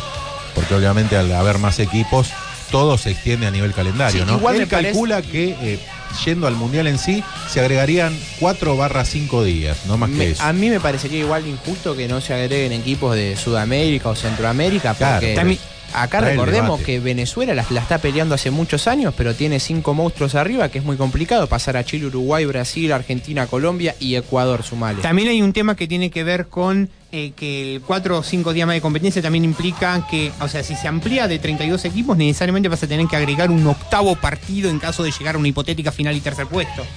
Sí, también. Y además, eh, bueno, todo la pelea con cada una de las ligas y demás, porque esto es más tiempo, un desarrollo de un mundial. Bueno, Con relación a lo que marcaba Francisco recién, eh, sin duda que va a tallar eh, de buena manera que tengan bien definido cómo van a ser el formato, porque no es lo mismo plantear eh, participaciones a nivel continental con 40 equipos que con 48. Tal ¿sí? cual, tal cual, tal Eh, cual. habiendo 48 vacantes, sin dudas que van a tener que apelar a los equipos de Sudamérica y de Europa. Porque si no, ahí sí perde- se perdería mucha competitividad. Habría grupos que quedarían prácticamente con muchos equipos muy débiles y un par fuertes. Bueno, No en ese sentido ¿Cómo? también, eh, también es para criticar que la FIFA también hace dentro de todo bastante desbalance con el tema de, la- de las eliminatorias en detrimento de la... O sea... En, en pro de supuestamente favorecer la competitividad. No nos olvidemos que Asia de 44 45 representantes solamente tiene 3. África de 37 38 representantes solamente tiene 3. Europa de 50 tiene 14 y Sudamérica de 10 tiene 4 o 5. Eso, bueno, la pero- proporción es un despropósito por más que los sudamericanos sabamos jugar mejor. No es equitativo en, en función de los países. Yo estoy a favor que no sea equitativo. Yo no quiero ir a un país que esté jugando Hong Kong contra Shanghái en la semifinal. Prefiero que jueguen Argentina, que jueguen, que no quiero que juegue, o sea, para mí que me gusta el fútbol, si juegan Túnez contra Níger, para vos qué competencia va a haber en un mundial. Si juegan bien el fútbol tunecinos y nigerinos, nigerinos, no nigerianos. Bueno, bienvenido sea, porque la idea es el desarrollo del fútbol en cualquier parte. El mundial tiene que ser entre los mejores del mundo, no entre lo, eh, no, no hay equiti- eh. Ah, bueno, está bien, pero acá lo, lo banco a Matías. visión, ¿eh? una visión eh, No, bastante polémica. la suya. Sí, sí, sí. Discúlpeme. No, para mí bien, el mundial juega bien. los mejores porque es la A atracción calidad, mundial dice y, usted. y para mí, obvio, la calidad futbolística tiene que ser sublime, que no lo supere ningún otro torneo. Tiene que ser como el torneo mater de todos los demás torneos de equipos que tiene que haber. Y Igual los mejores van a estar siempre, ¿no? Claro, Esto no, pasa pero, en el tenis también, donde si hay jugadores que no lo conoce pero nadie si que cambiarían, ponele que en Sudamérica un año fuesen cuatro, otro año fuesen dos, porque iría cambiando la cantidad de por, por continente, habría mundiales que, seamos realistas. Recordemos también que hubo una declaración que va a hacer ruido con esto. Esto va para después de Rusia, ¿no? Todo lo que estamos hablando va para después de Rusia. Le, le recordamos a los oyentes lo que había dicho Platini, ¿se acuerda? Que no iban a poder jugar naciones eh, europeas amistosos contra naciones de otros continentes. Una cosa también imperialista, por, por el lado que planteabas recién, en el sentido de partidos amistosos preparatorios al Mundial teóricamente de Qatar. Una cosa que también hacía ruido, ¿no? Porque esto es, me encierro en Europa, jugamos nosotros los mejores, la elite, y no permitimos este, exponernos contra otras naciones. Pero bueno, son cosas que dicen popes del fútbol, como Michel Platini en este caso, y bueno, hay que ver en qué queda, ¿no? Estaría, estaría bueno que sea un poco más eh, capaz abierto a otros equipos, pero convengamos que la Copa del Mundo está como está hace mucho tiempo y a- creo que a nadie le parece que está mal, entre comillas. Eh, Por eso es para el debate, ¿no? Nadie dice que esto sea una realidad, pero... Cabe destacar que no solamente esto, digamos, tiene la rivalidad de los actuales eh, dirigentes del fútbol internacional, sino que tiene el apoyo de, de personalidades muy importantes, sobre todo de nivel europeo, como son, por mencionar algunos, eh, Mourinho y mm, David Beckham, que salieron a, a bancar la idea de eh, Figo de, bueno, poder eh, potenciarse de alguna manera con eh, equipos de otros continentes que, fortalezcan de alguna forma la idea que, tiene él y por ahí en el lado del lado de Mourinho viene más emparentado con la nacionalidad, ¿no? Ambos portugueses seguramente van a querer estar unidos en este proyecto. No, seguramente. Veníamos hablando fuera del aire y que hoy le queríamos dedicar obviamente este programa volviendo al básquet, algo que que pasó obviamente de uno de los personajes más importantes, ¿no, Mati? Sí, esto es, esto es una noticia que enluta no solamente al básquetbol argentino, sino a todo el periodismo en- argentino en general. El pasado jueves 19 de febrero falleció a los 71 años de edad Osvaldo Ricardo Orcasitas, Oro, tal cual eran sus iniciales, que era su nombre de firma. Él, él fue uno de los primeros difusores de la, de la actividad del básquetbol en el país. Eh, primero, digamos, en la, a nivel eh, en las Regional. A, a nivel, a, a nivel amateur, tanto eh, torneos metropolitanos como argentinos de mayores, difusor tanto a nivel regional y local. Nació el 12 de agosto del 43 en Mercedes, en Corrientes. Primero fue columnista en el litoral de la capital correntina y luego, durante muchos años, tuvo una columna destacada en, el, en, el- en, el graf- en la revista El Gráfico, que es la mayor publicación deportiva nuestra. Su legado influenció de raíz a nuestro básquetbol porque Orcasita fue ni más ni menos que una de las piedras fundamentales en el nacimiento de la Liga Nacional. En paralelo al trabajo que hicieron en su momento Leonard Knudel, Horacio Seguí, profesor nuestro eh, en el ciclo de periodistas deportivos, Orlando Buta y José María Yoyo Caballero, él fue clave en el proceso de implementación de una estructura profesional con representación indirecta que dio lugar a lo que hoy en día nuestra Liga Nacional es considerada una de las principales competiciones profesionales del continente americano. Más acá en el tiempo, él fue uno de los primeros periodistas que advirtió condiciones en, en un grupo de jugadores que posteriormente integrarían la llamada generación dorada que alcanzó la medalla de plata en Indianápolis 2002 y el tan sabido oro olímpico en Atenas 2004. Descanse en paz, Oro. Por supuesto, y te agrego una cosita, él también fue el que descubrió al coach, eh, al- eh, la oveja Hernández, ¿no? Eh, coach. efectivamente, no Coach, solamente. perdón. Sí, sí, la, la oveja Hernández, bueno, Horacio Seguí mismo eh, salió campeón olímpico del Venado Tuerto en la Liga Nacional del 96, pero también eh, él era muy, él era muy versado en no solamente en básquet, sino que te podía hablar de cualquier cosa con con, con, con total ma- era, era un. Maestría, maestría, sí, sí, sí, no, un o tipo sea, era, distinto. era un tipo que, da- que daba una soberbia, pero una soberbia que educaba. O sea, Seguro. era, y él era uno de los poquísimos que se podía permitir incluso eh, criticar el sistema sin ser tildado antisistema. ¿Por qué? Porque infundía respeto. Seguro. Yo tuve el, el lujo de conocerlo una única vez en, el- la- en el año 2006, eh, en ocasión de la inauguración de la edición de la Liga, de la guía estadística de la Liga Nacional 2006-2007. Y bueno, en ese sentido tuve el lujo de que bueno, que mi nombre esté en la guía estadística por mi contribución estadística. Y en ese sentido compartir un almuerzo con Orcasitas era casi como decir. No te lo olvidas más.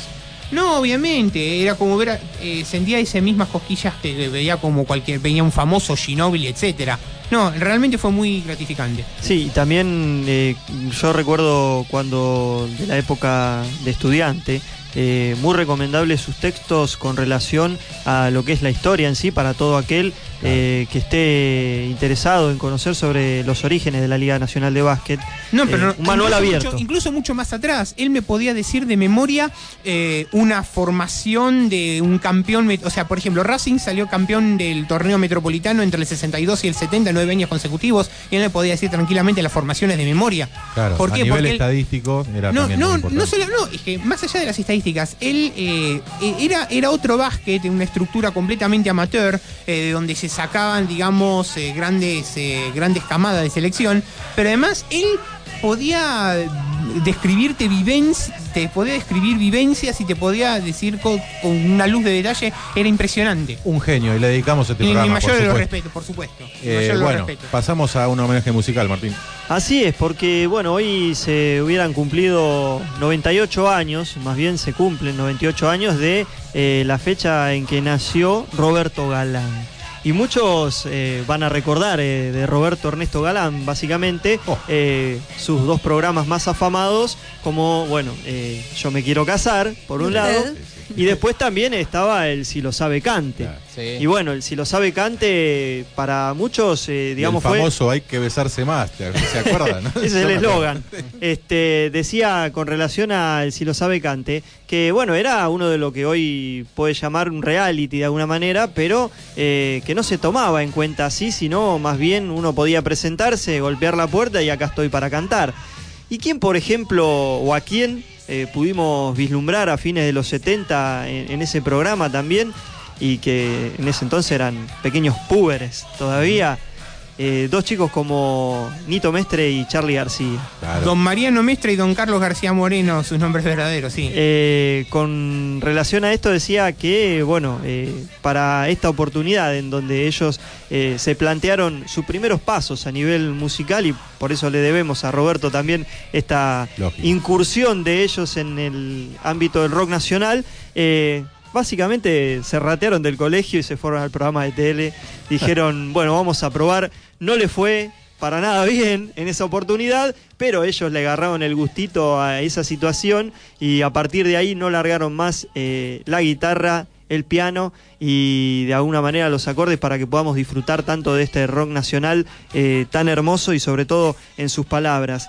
Para la jornada de hoy seleccioné un tema que, bueno, están eh, compartiendo ambos en, en esta oportunidad, eh, llamado Instituciones, que también eh, se relaciona con eh, nuestro Roberto Galán homenajeado en el día de hoy, porque él era un especialista para unir parejas. Exacto. Y en esto de unir parejas, también el matrimonio es una institución, digamos, ¿no? Así que compartimos con ustedes entonces el tema eh, en vivo entre Charlie García y Nito Mestre, Instituciones. Yo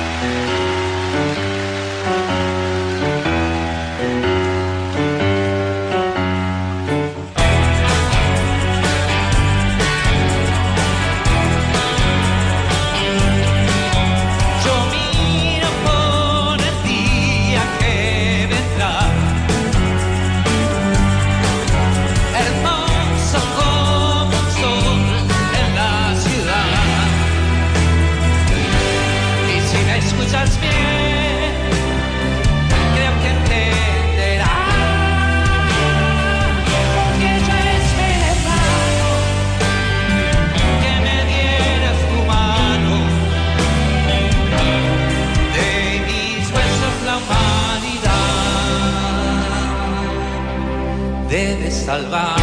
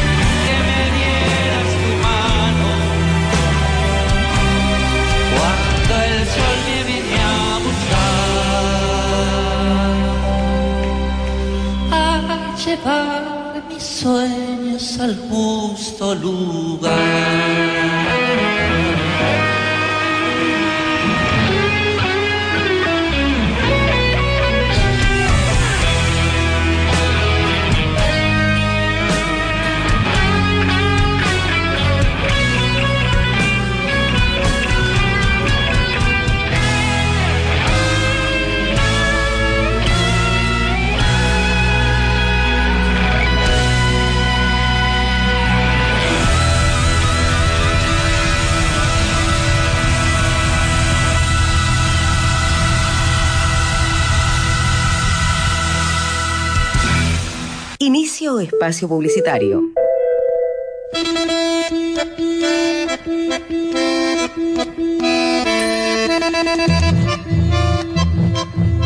Para escuchar buena música.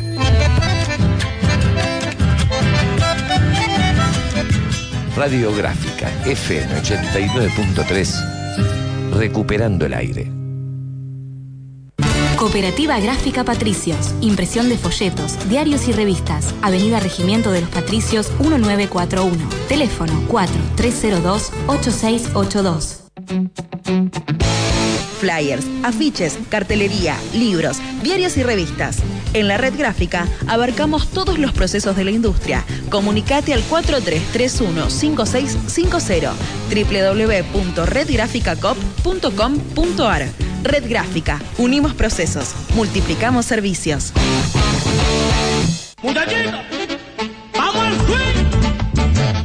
Hola queridos amigos, ¿cómo están? Yo soy Lupita Amadé. ¡De nuevo! Todos los sábados de 20 a 22 horas le traigo la chercha. Con la mejor música de merengue, bachata, salsa, de todo para compartir entre familias y amigos y tener el mejor sábado. Que no se pierdan todos los sábados de 20 a 22 horas la chercha.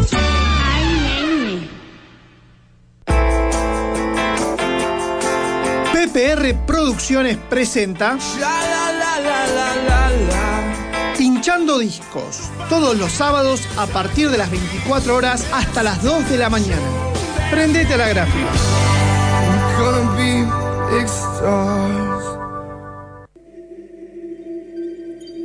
Acompáñanos, porque nosotros estamos con vos. Me da la gana de sentirme acompañada para el resto de mi vida. FM 89.3, Radiográfica.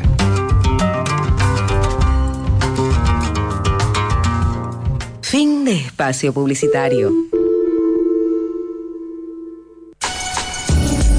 UNEL, Sociedad Anónima. Venta por mayor y menor de uniformes para empresas de seguridad, distribuidor de accesorios y fabricante de indumentarias de primera línea. Envíos a todo el país. Para cualquier consulta, no dude en llamarnos 4982-9770 o 4982-9216 o visítenos Don Bosco 3834 Ciudad de Buenos Aires. UNEL, uniformes para empresas de seguridad. Más de 20 años al servicio de nuestros clientes. Recuerde, las mejores prendas para su empresa las encontrará en UNEL, calidad sin fronteras. 4982-9770 o 4982-9216.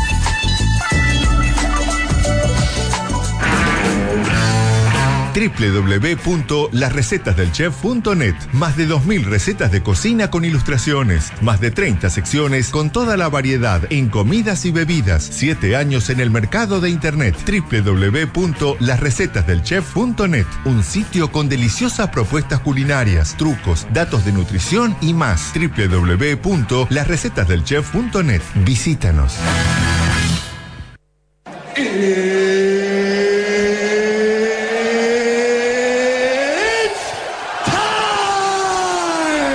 Volvemos con Tocala por la banda, como lo anuncia Bruce Buffer siempre que, que aparece en nuestro programa, llega la columna de MMA al aire de Tocala por la banda.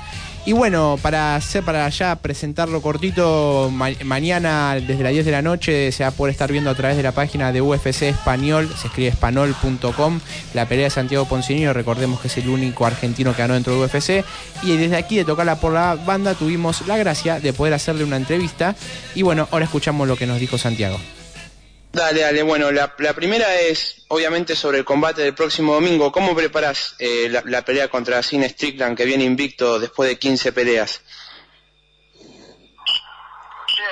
eh, un adversario bueno, como dijiste, hizo 15 peleas, pero eh, un entrenamiento eh, muy fuerte, muy bien, estoy muy bien entrenado para esa pelea, así que estoy muy tranquilo y solo la hora de que siga la pelea, quiero pelear cuanto antes, muchas ganas de pelear, así que el domingo veremos si sigue invicto o si va para 15 seguro.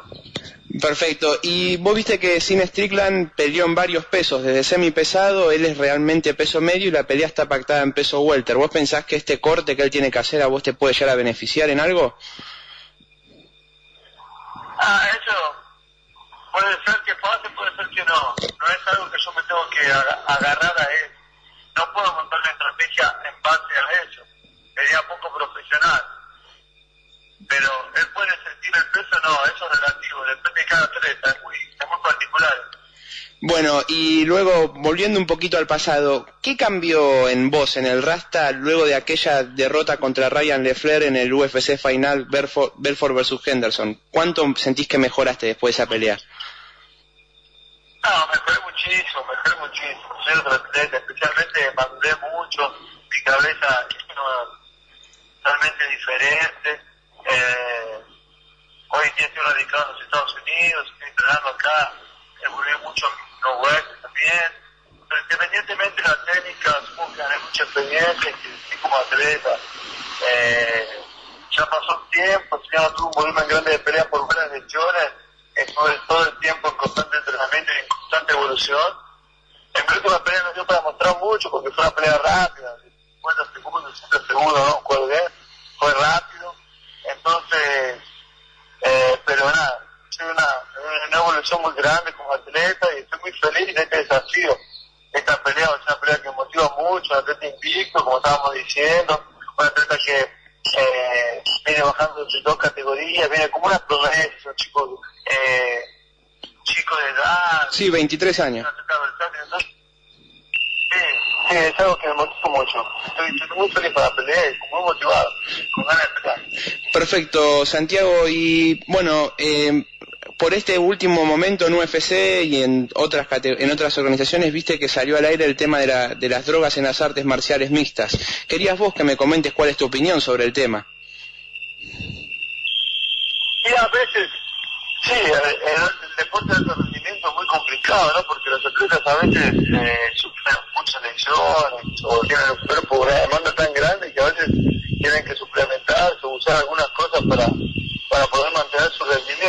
Que yo no soy a favor de eso, pero lo que pasa mucho también a veces eh, no es el querer eh, tomar eh, una droga, a veces vos tomás un suplemento, hay muchos suplementos que contienen, sustancias que dan el doping, por ejemplo, pasa mucho eso también. Entonces, por ejemplo, vos de repente estás tomando un suplemento, eh, ni estás consciente y de repente sos. Como se agudizó mucho la, la, la- el, trabajo de, doping sobre los atletas está más restricto, eh, los atletas ahora tienen que tomar más cuidado con lo que toman, porque a veces ni siquiera conscientemente eh, lo están haciendo, pero terminan siendo pedos al doping.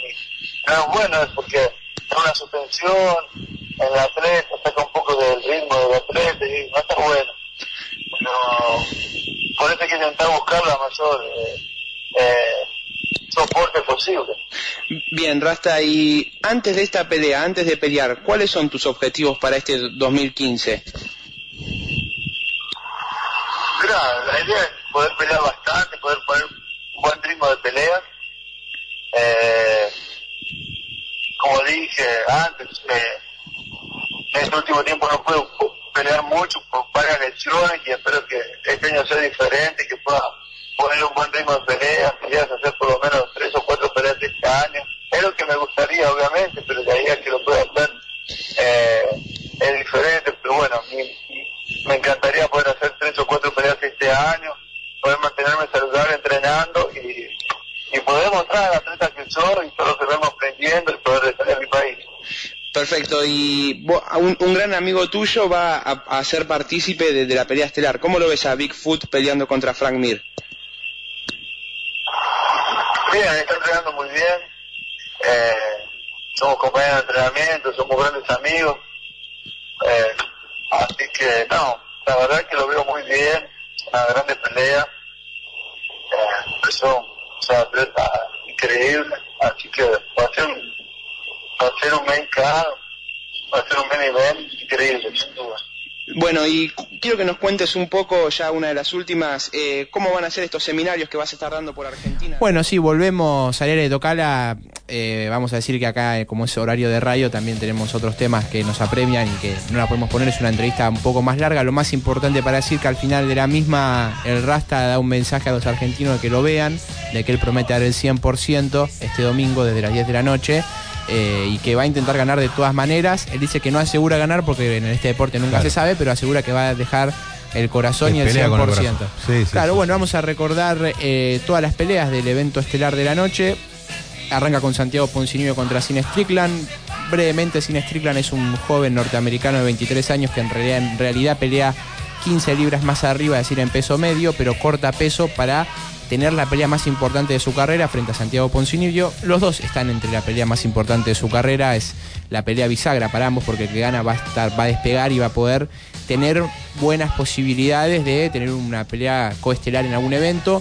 Lo que sí, una buena noticia para los argentinos, que si gana Santiago Poncinibio, por lo que yo puedo averiguar en estos últimos días, hay muchas chances de que sea un evento en Argentina en 2016, es decir, el año que viene, y Santiago Poncinibio puede estar en la cartelera estelar de ese bueno. evento si es que llega eh, a, ganar, ¿no? Bueno, luego llega Yuri Alcántara contra Frankie Sáenz, Rustan Kabilov, uno de los mejores wrestlers del mundo contra Diano Martins, César, César el mutante Ferreira contra Sam Alvey, Edson Barbosa, quien, quien hizo el mejor knockout de 2013 contra Michael Johnson, y Antonio Silva contra Frank Mir. El que pierde, si pierde Frank Mir se retira, si pierde Antonio Silva corre riesgo su contrato con eh, del Ultimate Fighter Championship a la gente le recordamos a través de www.ufcspanol.com se va a poder ver la pelea de, de mañana desde las 10 de la noche, 22 horas, todo el main car completo, pero arranca con la pelea de Santiago. Exactamente. Bueno, Noé, hay una efeméride musical. Sí, así es, Mauro. Bueno, mi efeméride del día de la fecha está relacionada a la banda The Darkness. Eh, un 20 de febrero de 1977, Edwin eh, James Graham nació en Great Yarmouth, Inglaterra, mejor, conoci- mejor conocido como el baterista de la banda de hard rock The Darkness. The Darkness es eh, la banda que ha puesto nuevamente a Londres y a todo Reino Unido bajo eh, bajo el punto del rock nuevamente. Ha recuperado el estilo de rock de los 70 y es, tiene un estilo entre Queen y ACDC. Se ha convertido en un auténtico fenómeno en el plano del hard rock.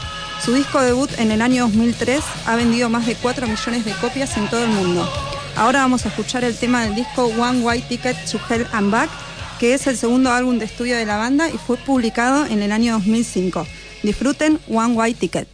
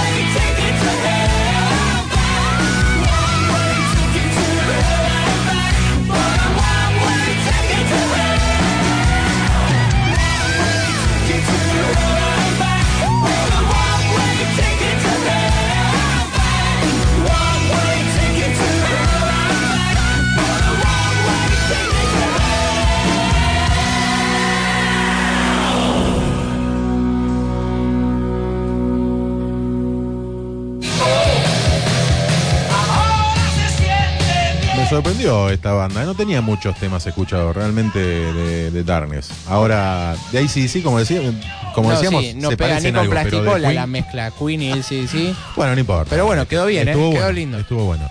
Eh, ¿Estuviste viendo algo de tenis, Fran? Sí, vamos eh, a decir que hoy tuve la posibilidad de acercarme a la clasificación del ATP de Buenos Aires, a la cual y conocida internacionalmente.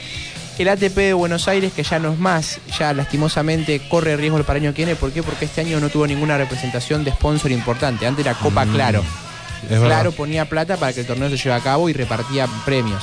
En este caso fue presentada por el gobierno de la ciudad. Hay que ver cuántas ganas tiene el gobierno de la ciudad de gastar tanta plata en premios y demás. Hay sponsor, está Zurich y otras empresas más, para no vamos a decirlas, Sí. pero que ayudan, pero no tanto como Claro yo el año pasado. Hoy en día se llama Copa Argentina, Ajá. ATP 250 Argentina, así, eh, libre de sponsor, que uno dice, qué lindo, sí, suena bien, pero la plata es lo que se usa muchos jugadores y la- más allá de los puntos. ¿Qué será? de- no sé si esto me lo podés responder o no, ¿no? Viste que tenemos diferentes valores. En este caso es 250. lo que 250 vale. es los puntos Para que te llegar da el torneo. que sea un ATP 500 tendrá que ver con No, no, no, eh, no. varias cosas. me Primero imagino, principal, viene Challenger, que se dividen en tres tipos de Challenger dependiendo de cuántos puntos te dé y cuánta plata. Después viene 250, 500, Master Series que son los 1000 y después vienen los, Perfecto. los Pero quiero decir, si ¿De ya qué sos ATP diferencia hay? 250 no podés pasar a 500 por decisión de, a- Sí, de algún ente. el de Río de este año traspasó a ser de, de Ah, 500, sí, bueno, antes era de eso me 250, pero porque tiene una muy inversión millonaria en hacer un estadio acorde. Te pregunto por qué. Porque hay jugadores que si no es de 500 mínimo no, no vienen. Bueno, en este caso viene Nadal, Viene pero Nadal, gran vamos a decir ¿no? por qué viene Nadal. No, Nadal viene porque a Argentina le gusta y demás, pero porque Nadal eh, va a hacer foco sobre su gira en lo que es el polvo de ladrillo y Acapulco, que fue, es decir, el némesis de Argentina, porque se pone en la misma semana Acapulco, que es un ATP 500 hace muchos años, que Argentina, que es 250. Entonces, ¿pero por qué Nadal viene a Argentina y no a Acapulco? Que parecería que a 500 de más puntos, porque Acapulco pasó a ser de, superficie dura hace un par de años. Entonces, como Nadal quiere seguir perfeccionándose para que arranca la gira de polo ladrillo dentro de un par de semanas más adelante, quiere llegar bien a punto. Entonces, por eso, ahora está jugando las finales de, Río y va a venir a Argentina, que si todo sale bien es probable que lo gane. De hecho, el triple campeón que es Ferrer decidió no venir a Argentina e irse a jugar a Aca- Acapulco, así que el puesto de campeón va a estar vacante. Perfecto. Para destacar la, la organización hubo muy buenos cambios, por ejemplo se puede ver a los jugadores entrenando, que es lo que al público siempre le apasiona. Hoy pudimos, Ah, ver, a, bueno. hoy pudimos ver a Almagro, a Bagnis, que son jóvenes argentinos. Almagro ya es un español condecorado, ha ganado varios torneos a- ATP y demás. Eh, y también muy buena la, la organización en cuanto a cómo, cómo uno puede ir yendo a las diferentes canchas, como siempre la seguridad está. eh, y también el- bueno la comida típica y demás por dentro no estaba estaba a un sí, precio razonable muy buena la organización esperemos que los jugadores nos brinden un espectáculo acorde este año tenemos grandes figuras tenemos a Nadal tenemos a Jarconi Eminem tenemos a Almagro tenemos a argentinos como Ceballos y demás que son tenistas importantes Siempre es importante. que siempre dan buen espectáculo esperemos que no haya lluvia como todos los torneos que hace que se atrase el torneo Y febrero suele ser un mes lluvioso. En este caso no fue tan. Y esperemos que para el año que viene siga existiendo el torneo que a- por lo menos a nosotros nos encanta tanto, nos apasiona tanto. El Challenger de Buenos Aires ya eh, dejó de existir este año, no se pudo realizar por falta de sponsor y demás. Dejó de estar el Challenger de Buenos- Aires, que por ejemplo Claro. en su momento pudimos ver a Gaudio, a Máximo González, eh, a Caleri, pudimos ver a Junqueira. Puertas, bueno, Sí, sí, sí, un montón. Tomás Bellucci, que ahora va a jugar la Copa eh, Davis contra Argentina la semana que viene para cerrar tenis, la semana que viene se juega la primera fecha de la, de la Copa Davis. Argentina va contra Brasil, se va a jugar en Tecnópolis. No El se va a jugar. ¿no? Es esto, claro, arranca, claro. Viernes, sábado, domingo. No se va a jugar en el Parque Roca como siempre, se va a jugar en Tecnópolis por decisión Sí, de, sí. Los, de los organizadores. La buena noticia es que para esta no, pero para la que viene va a estar del Potro y todavía no hay equipo confirmado. El único que está confirmado es Mayer por su buen nivel y puede ser que Mónaco también ya esté confirmado como titular, pero no está confirmado ni Brasil ni Argentina en su totalidad. Exactamente. Bueno, buenísimo. Eh, tenemos que decir algo del Nacional B que no hemos dicho, más allá de si hay algún partido que se esté disputando en este momento, ver cómo va, ¿no? También. Sí, Este, Mauro, te recuerdo los partidos que se jugaron ayer. Ayer Sí. jugó Chacarita y Unión de Mar del Plata. Chacarita le ganó 3 a 1. Jugó Independiente de Rivadavia con Estudiantes de San Luis. Independiente le ganó 3 a 2. Eh, hoy jugaron All Boys y Atlético Paraná, empataron 1 a 1. Eh, de- el ¿eh? sí, en vivo ahora está jugando Instituto y Boca Unidos y van 0 a 0. Y a las 21.30 se enfrenta Deportivo Santa Marina contra eh, el equipo de Lomas de Zamora, Los Andes. Perfecto. Mañana van a jugar Juventud Unida con Gimnasia de Jujuy, Guaraní Antonio Franco con Esportivo Belgrano, Guille- Guillermo Brown con Gimnasia de Mendoza, luego Atlético Tucumán con Central de Córdoba, Patronato. Central Córdoba de Santiago del Estero. Eh, Central. Muy bien, Central Martín. Cor- Sí, porque hay muchos entre No, que se nos ofenden los santiagueños una vez que No, llegan a, jugar claro, en, claro. en la B Es Nacional, tema, ¿sabe es qué? un tema. no? Ahora, aparte, lo- los nombres de los equipos se han alargado. En, Exacto, son- Hay que decirlos con provincia y todo. Eh, bueno, después a las 20 horas se enfrentan Patronato y Douglas High y 21 a 30 Villa Dálmine contra Ferrocarril Oeste. Ferro que alguna vez volverá, quién sabe. Bueno, eh, dígame, usted me está mirando mal porque me acuerdo que tuvimos una, un, en- un entrehecho que algunos oyentes están esperando. Y a falta de pocos minutos para terminar el programa, no la podemos dejar pasar. Hablábamos de un gran, de una gran banda y en este caso un gran este, artista en lo musical que es el señor Chizo, ¿no? Cantante, vocalista del y guitarrista, por supuesto, de La Renga. Eh, lo comento rápidamente. Yo planteaba que, eh, por, no por rumores, sino por comentarios de, amigos míos que le gusta mucho la renga, en vivo la renga está sonando, o la voz de él, mejor dicho, eh, está disminuyendo su calidad. A esto fundamento que el señor Chizo eligió este tono de voz de alguna manera para marcar una identidad propia, que le ha ido muy bien y por supuesto a mí me encanta, quiero aclarar antes que nada esto. Pero este no es exactamente lo mismo que opinaba Martín, por lo no, menos. claro, para mí eh, sí hubo un cambio, está de hecho eh, palpable al simple escuchar de, por ejemplo, los primeros discos a lo que es la, la voz de hoy en día. Eh, sí considero que ha eh, encontrado de alguna manera el camino a seguir. ¿sí? Eh, por ahí antes era eh, un tono más eh, melódico, más acompasado. Hoy la cuestión de encontrar a la banda como sinónimo de hard rock, eh, de alguna forma hace que este patrón se mantenga en el tiempo y que se le dé más preponderancia, no tanto al cómo lo dice, sino a lo que dice. ¿sí? En las letras eh, especialmente se vislumbra bueno, una temática eh, bastante compleja. Eh, que por ahí eh, hay muchos casos de gente que hace también eh, temas eh, musicales con mucho contenido, pero bueno, que en el caso de La Renga está teniendo masividad y cayó muy bien en, en la gente el tema de este sonar de la voz de Chizo. Pero está perdiendo la voz. Es lo que pienso yo. Sí, lo mismo que le pasó al Indio Solari, ¿no? Que, que los, los temas como lo cantaban en Los Redondos ya no los puedes cantar igual. De hecho, los cantan en el recital y a duras penas algunos temas puede llegar con los acordes vocales. Para decirlo así, yo no soy cantante, pero... Los años no vienen solos, Frank. Claro, sí. Y el Indio Seguro. Solari, al igual que, que Chizo, cambia la voz para cantar con los varios temas de Los Redondos. Y de hecho, sus últimos dos CDs son casi... Los temas son como hablados. Él con su voz Mm. na- natural los canta, pero muy tranquilo. Bueno, yo he tenido quejas de personas que lo escuchaban en vivo y por eso planteé lo que planteaba.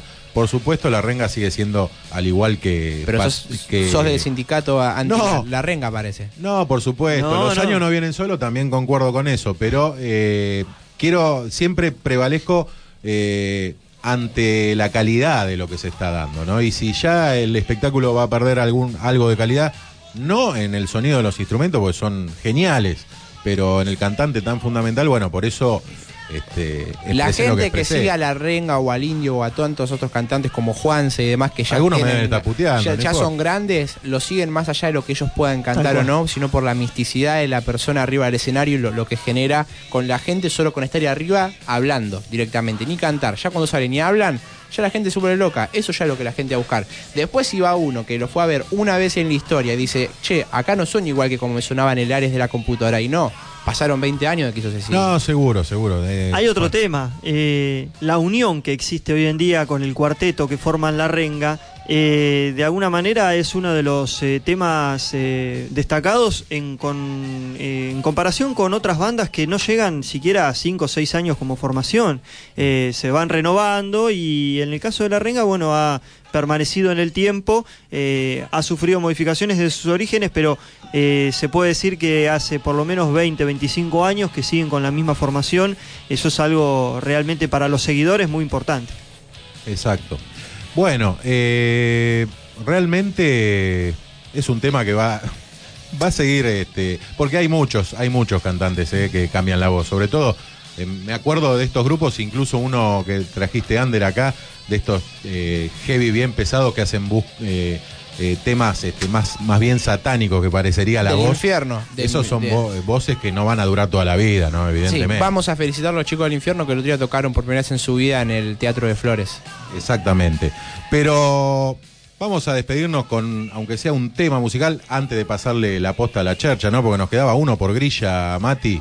Sí, efectivamente, la mítica barra lider- banda liderada por Jerry García, que es The Grateful Dead. Tenemos un pequeñito tema con mucho tinte de rock and roll que se llama Mama Tried, Mama lo intentó. Ahí te.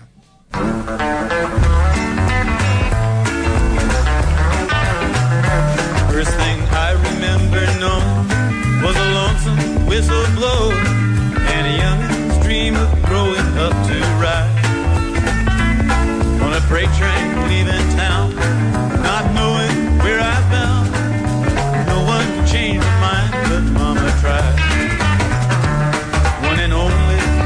sunshine.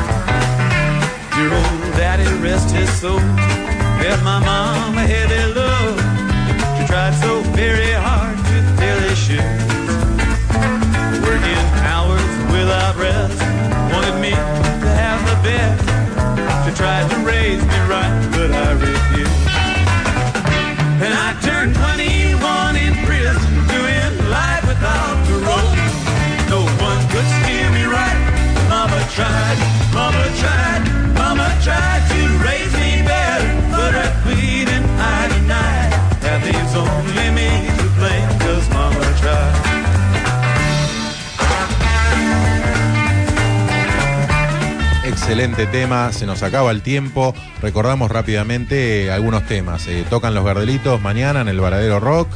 Eh, ¿Qué más? Habíamos dicho. Que se cumplen tres años de la tragedia de 11 de mañana, que hubo 51 muertos. También le dedicamos, aparte de Orcasitas, a la memoria de esas personas, por supuesto. Y bueno, no nos queda más y nada. por último, deportivamente.